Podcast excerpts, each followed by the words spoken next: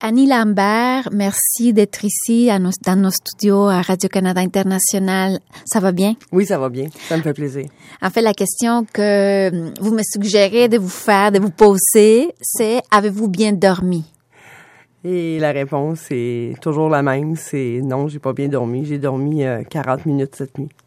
Je dors en moyenne euh, une quinzaine, une quinzaine d'heures par semaine. La moyenne des gens dormiraient 15 heures sur deux jours. Exactement. Pas sur, pas sur sept. Oui, c'est ça. Mais je dors euh, aux trois jours normalement. Aux trois jours. À peu près. Je dors euh, cinq, six heures aux trois jours. Ah, maintenant, expliquons pourquoi. Pourquoi vous dormez peu? Pourquoi vous dormez mal? Expliquez-nous. Pourquoi? Parce que je suis atteinte euh, de la maladie de Wallis-Eggbom qui s'appelait, qui s'appelle aussi le syndrome des jambes sans repos. Donc, c'est sans repos. Moi, je vais bien quand je suis debout, quand je bouge. Le problème est quand je, vais me coucher, dès que mon corps se met au repos, c'est là que ça se passe. Euh, je dois absolument bouger. J'ai des... Euh, c'est des crises, c'est, beaucoup de gens vont se reconnaître si je dis des impatiences parce que c'est obligatoire de bouger. On peut pas, on peut pas ne pas le bouger. C'est normalement les jambes et euh, moi, maintenant, c'est jusque dans le cou. Donc, euh, je suis atteinte euh, de la nuque jusqu'aux orteils. Et puis, il y a différents degrés aussi de, sévérité dans la maladie.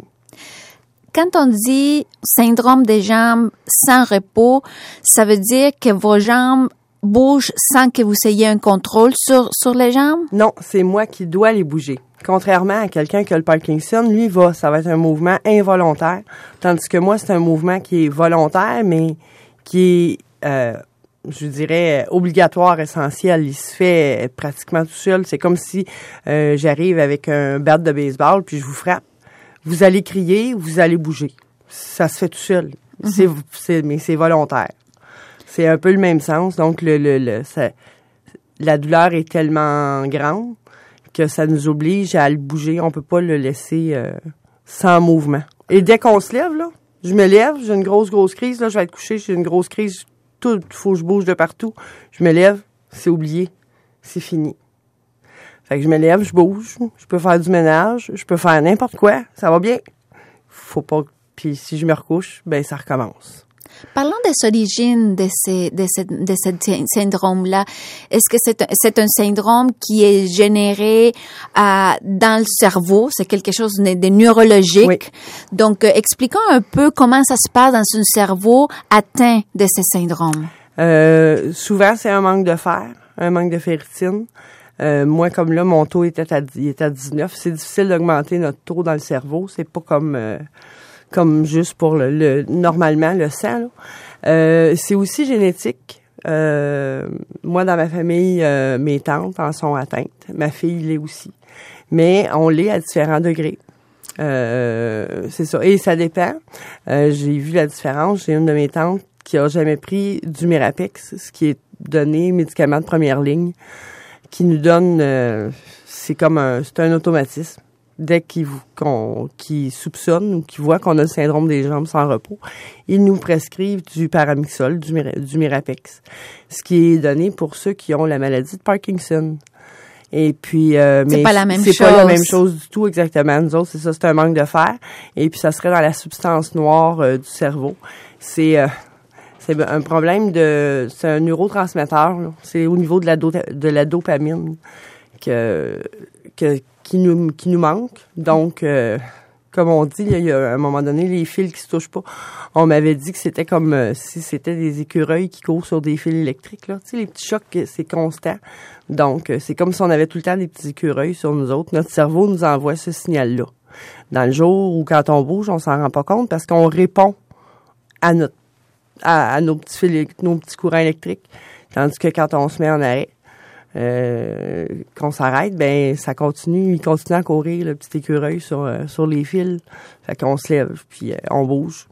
En France, il y a des gens, il y a même un regroupement des marcheurs de nuit parce que c'est c'est ça. Puis les gens, mais c'est difficile à comprendre pour pour les gens qui nous entourent, nos collègues, nos parce qu'on a toujours l'air bien. Parce que quand on est debout, on va bien. Oui, mais le manque de sommeil, euh, c'est quelque chose de difficile à gérer dans une vie. C'est... Euh, T'as plus de vie. T'en as plus de vie. Euh, parce que si ça fait trois jours, ça fait trois jours que j'ai pas dormi, je suis pas fonctionnelle. Euh, je me rends compte de toute façon que je cherche beaucoup mes mots. Euh, j'ai plus de, c'est ça, je fais de la lecture, je suis obligée de revenir constamment. J'ai quand même toujours été dans dans ça. Là, je suis enseignante. Puis euh, au niveau de la mémoire, euh, si tu as dormi une heure ou deux, je parle pour moi, là, euh, aller tenir 75 élèves dans une journée, des adolescents, ça, ça, ça demande sais, faut être, faut être fort. Mais pour faire n'importe quoi, on n'a plus de concentration. c'est vraiment la concentration qui est difficile. Puis on est à fleur de peau, évidemment. Euh, puis euh, ça aussi, il y a beaucoup, beaucoup de médicaments qui vont à l'encontre, qui, qui augmentent euh, maladie, ben, qui augmentent la douleur mais les, les c'est peu connu. Fait qu'automatiquement, ils nous donnent euh, de quoi pour nos mouvements, mais ils nous donnent aussi des antidépresseurs parce qu'évidemment, on est toujours à fleur de peau, on pleure beaucoup, on, on réagit énormément. Mais euh, puis ça, ça augmente. Hmm. Puis maintenant, c'est prouvé, mais c'est ça, mais c'est pas encore, il y a pas, il y a peu ou pas de recherche là-dessus. Peut-être c'est pas pris au sérieux, je dirais. Vous direz que c'est pas pris au sérieux ou le problème ce serait peut-être que les cas, il y en a pas autant de cas dans la population? Le pourcentage de gens atteints de cette maladie n'est pas si élevé? Tout à fait, vous avez raison. C'est ce qui arrive, c'est qu'il y a environ de 5 à 8% de la population qui, qui, en sont atteints. Mm-hmm. Et sur le 5 à 8 C'est quand même beaucoup, 5 à 8 Oui, mais, euh, oui, mais euh, qui l'ont euh, de, tu sais, une fois par mois, une fois par trois mois. Euh, parce que moi, je dis j'ai, j'ai ça depuis que j'ai 10 ans, mais tu sais, j'ai 50 ans, que ça fait 40 ans que j'ai ça, mais en réalité, c'est que quand j'étais jeune, c'est j'avais mal dormi, j'avais eu des impatiences dans les jambes, mais une fois de temps en temps, puis quand t'es jeune, ça t'empêche pas de fonctionner. Puis je vous dirais, ben ça atteint particulièrement les femmes. Les femmes sont plus touchées que les hommes. Et puis, euh, à partir de 40 ans, là, quand la ménopause embarque, c'est incroyable. Euh, moi, après mes grossesses, puis à partir de 40 ans, c'était fou, là. Puis, euh, vraiment, ça s'est multiplié. Donc, c'est ça. De façon exponentielle. Ah, c'est vraiment, vraiment, vraiment. Ah, vous me disiez avant d'entrer en studio que ce, ce syndrome a été découvert officiellement, disons entre guillemets, euh, par le monde médical en 84. Non, en 84, ils en ont parlé. Pour ils en ont parlé pour la première dans fois. à l'école de médecine au Québec. C'est-à-dire, ça, ça faisait partie de la formation des médecins. mais avant, avant 1984, les médecins avaient jamais entendu parler. Ceux qui ont été formés avant ça en n'ont pas entendu parler de cette maladie-là. Donc, c'est à partir de 84 que ce syndrome devient comme quelque chose de connu pour la plupart des, des, gens dans le milieu euh, euh, médical, au Québec particulièrement.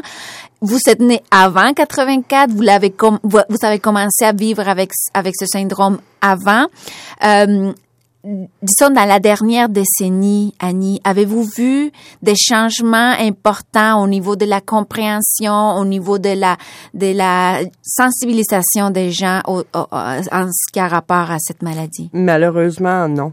Euh, les médecins, même au niveau des médecins, ils sont quand même euh, assez rigides. C'est comme une recette qui applique. Ils donnent euh, des trucs de base.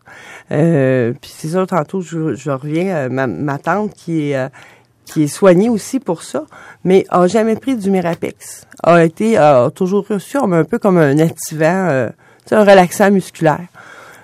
Puis euh, c'est toujours resté euh, sensiblement la même chose. Mm. Puis euh, moi, j'ai été traitée au Mirapex.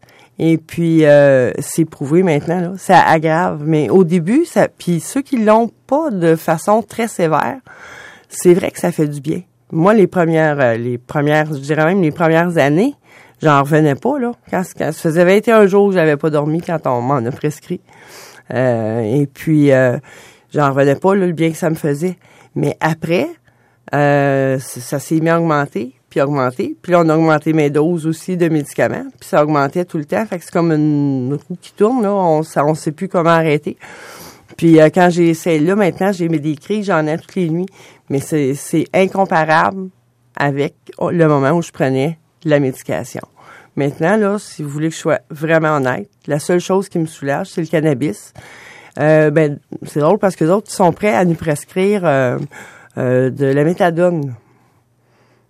Puis, euh, on du sait- fentanyl, tout ça. Avec cette crise euh, qui Ouais, existe ça- actuellement ouais, c'est drôle, au hein, Canada. ouais, puis sont prêts à nous, on, on peut avoir des patchs de ça sans problème. Euh, mais euh, c'est ça.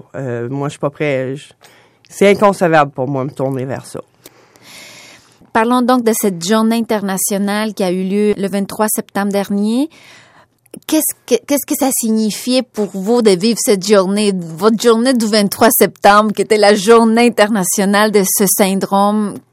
Comment vous l'avez vécu? Ben cette année, c'était différent parce que hum, j'ai décidé moi de de, de, de me de m'en faire, de me faire porte-parole euh, de- pour faire connaître la maladie. Puis euh, je suis allée sur euh, les réseaux sociaux. Puis euh, je me suis amusée même à faire comme une petite une petite affiche, une petite pancarte pour pour démontrer que c'était cette journée-là. Fait que ce que j'en ai fait, moi, c'est que j'en ai profité pour le faire connaître. J'ai envoyé à plein de journalistes, à plein de gens. euh, un petit coucou, une petite boule de lumière. petit- C'est comme ça qu'on s'est connus. C'est comme ça qu'on s'est connus. Exactement. Vous avez répondu euh, positivement à, à ma demande à- que je vous ai envoyée. Là, au- Donc c'est comme ça, vous avez voulu faire euh, faire différent cette année pour arrêter de, de le vivre seul. Oui, Parce que exactement. vous me disiez, c'est, une, une maladie, c'est un syndrome qu'on vit seul. Oui, parce que ça se vit quand les autres se couchent. Fait que euh, on le vit seul. Puis tu sais, les gens, même, même dans mon entourage, on me dit Ben oui, mais va te coucher, Annie. Je fais Mais oui, mais qu'est-ce que vous avez pas compris? Va te- couche-toi puis dors. Ben oui. J'aimerais tellement ça. Mais non, ça change rien qu'on fasse des grosses journées, des petites journées. Physiquement, ça change rien à, nos nuits. Annie Lambert, je sais que c'est quelque chose de personnel, mais en même temps, comme vous dites, vous faites ça pour euh, pouvoir euh, ouvrir les horizons, ouv- ouvrir la, la, euh, la réflexion probablement autour de ce syndrome des jambes sans repos, qui est en fait le, le nom officiel devrait être maladie de Willis-Ekbon, comme vous nous avez raconté. Merci beaucoup. Bienvenue. Si jamais quelqu'un ou euh, ceux qui vont entendre l'entrevue, euh, si jamais ils veulent mettre des commentaires, à savoir ceux qui connaissent la maladie ou ceux qui, qui, qui en ont déjà entendu parler, j'aimerais ça. Des fois, je suis curieuse toujours de savoir ceux qui connaissent euh, ou qui ont entendu parler ou qui vivent, cette maladie-là? Moi, je vais mettre des liens dans notre dans l'article qui va Oui. être écrit, donc les gens vont pouvoir se référer peut-être à vous ou à, à un Je site vous web. donner, je vais vous Exactement. donner les liens. Et puis, comme vous dites, vous faites ça aussi pour peut-être créer des, des euh, un réseau des gens ici au Québec. Oui. Donc euh, voilà, c'est un- c'est un début. Merci un beaucoup. début. Oui, merci, beaucoup, Annie. Merci beaucoup, Pamela.